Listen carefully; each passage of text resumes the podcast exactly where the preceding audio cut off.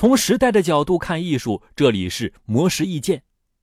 阎连科是中国人民大学文学院教授，曾获2015年诺贝尔文学奖提名。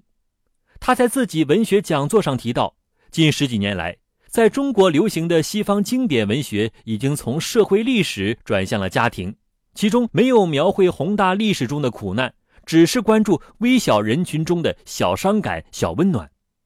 阎连科把这样的作品称为“苦咖啡文学”，并且认为。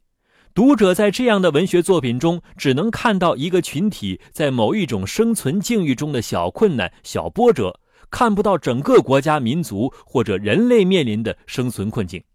阎连科表示，当今的作家即使没办法像托尔斯泰那样书写宏大历史背景下的人物，也可以像博尔赫斯那样不写人性，甚至不写人。在博尔赫斯笔下，故事和人物毫无关系，人物性格到最后都无法确定。而且，故事的发展是依靠一个接一个的偶然推动。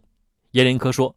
博尔赫斯之所以能把小说写得很短，并且让人着迷，是因为博尔赫斯的每一句话都是向前的，每一句话都是情节，是一种真正的极简主义。以上内容由模式意见整理，希望能对您有所启发。模式意见每晚九点准时更新。